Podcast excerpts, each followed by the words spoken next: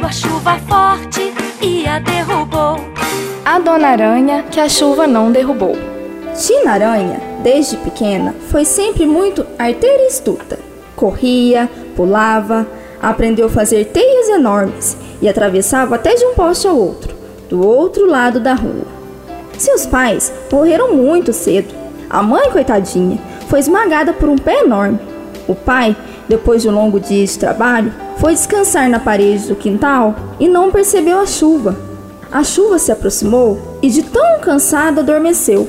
Pobre, tão velhinho, não resistiu à chuva forte. A chuva o derrubou. Desde então, Chinaranha percebeu que várias amigas de seus pais, tios, professores, até mesmo os conhecidos já tiveram conhecido que morreu porque caiu da parede por causa da chuva forte. Sempre pensava no que acontecia. As aranhas são tão fortes para andar em teias, escalar paredes, sem cair. Consegue até se equilibrar de ponta cabeça, mas não se conformava, não ser possível terem força para aguentar umas gotinhas de água. Ficava brava e repetia para si mesma que sempre havia uma solução para tudo, e ela um dia acharia uma solução. Tina Aranha, quando encasquetava com alguma coisa, não tinha o que fizesse tirar a ideia da cabeça. Passava horas e horas para lá, para cá, pensava, parava, pensava, parava de novo e não tinha o que tirasse a ideia da cabeça. É agora. Vamos lá, dona Chuva, que até o final do verão eu te mostro com quantas aranhas se faz uma. Uma. Hum... Deixa pra lá, você vai ver só. À tarde, naquele mesmo dia, Tira-Aranha ouviu o relâmpago e já se imaginou cantarolando e dançando depois de vencer essa chuva, que adora derrubar aranhas. Tina se sentiu um pouco trêmula, mas repetia para si que não era medrosa e que não desistiria tão fácil. Esperou e, quando começaram os primeiros pingos, de tanto andar de um lado para o outro de nervoso, ficou tão cansada, mas tão cansada, a metade da parede aguentou subir. Quem diria aguentar pingos de água? Muito menos uma tempestade? Tina se estapelou no chão, gemeu, gritou, pobrezinha, sentia dores no corpo todo. Com muito custo, Tina foi para casa se sentindo toda dolorida. Mas mesmo assim, jurou que arrumaria um jeito, e enquanto caminhava, choramingando, percebeu que para o seu plano dar certo, teria que pelo menos estar descansada.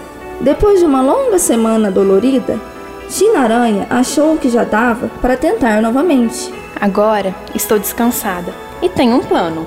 Foi até a parede e começou a fazer sua teia. Fazia e refazia o mesmo lugar.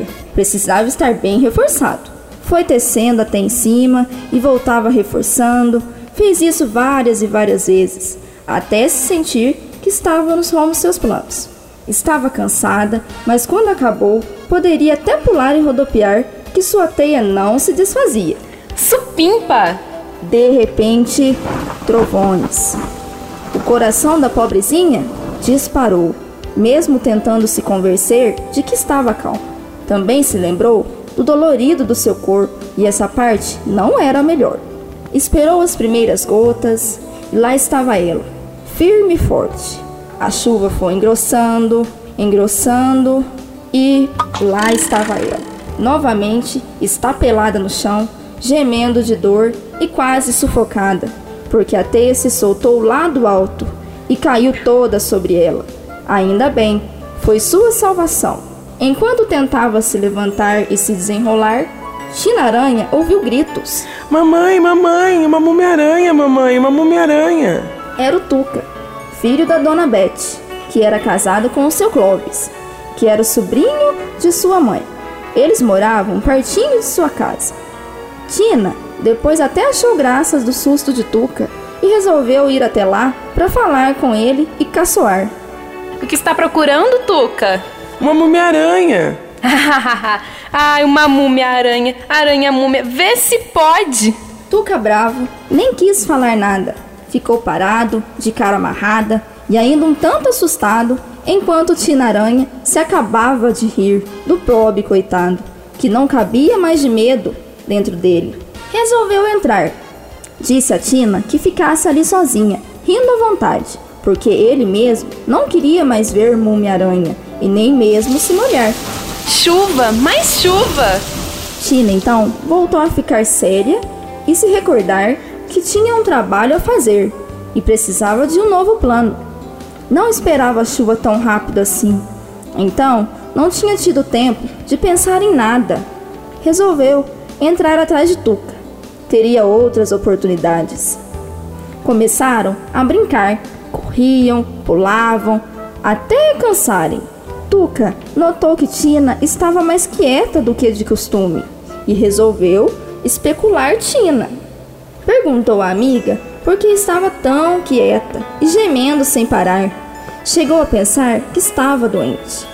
Tina, então, com ar triste, desanimada, explicou ao amigo que não era nada daquilo e começou a falar para Tuca sobre sua vontade de resistir na parede em uma chuva forte.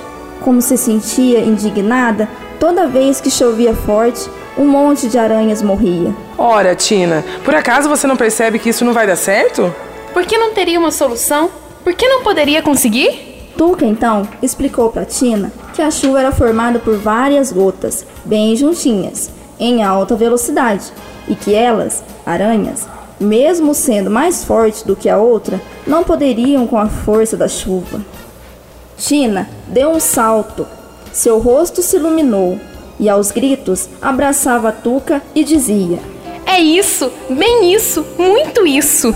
Tuca, assustado, começou a achar que a amiga tinha ficado louca. Não, Tuca, você acabou de me dar uma grande ideia. Isso, muito isso. Tuca não sabia de onde Tina achava que ele poderia ter te dado uma ideia, sendo que achava que o que a amiga desejava era impossível. Tina olhou para Tuca com um ar sério. Você não falou que a chuva é um monte de gotas juntas que descem em grande velocidade, juntinhas, juntinhas, por isso são fortes? Sim, isso que eu disse. Se fosse apenas uma gota, quem seria mais forte?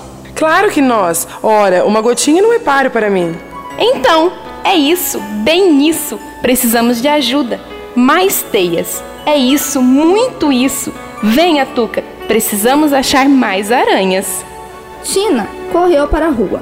Tuca estava todo perdido, andando para trás de Tina, sem entender muito bem, mas mesmo assim acompanhou a amiga. Chamou todas as aranhas que eram suas amigas e contou seu plano.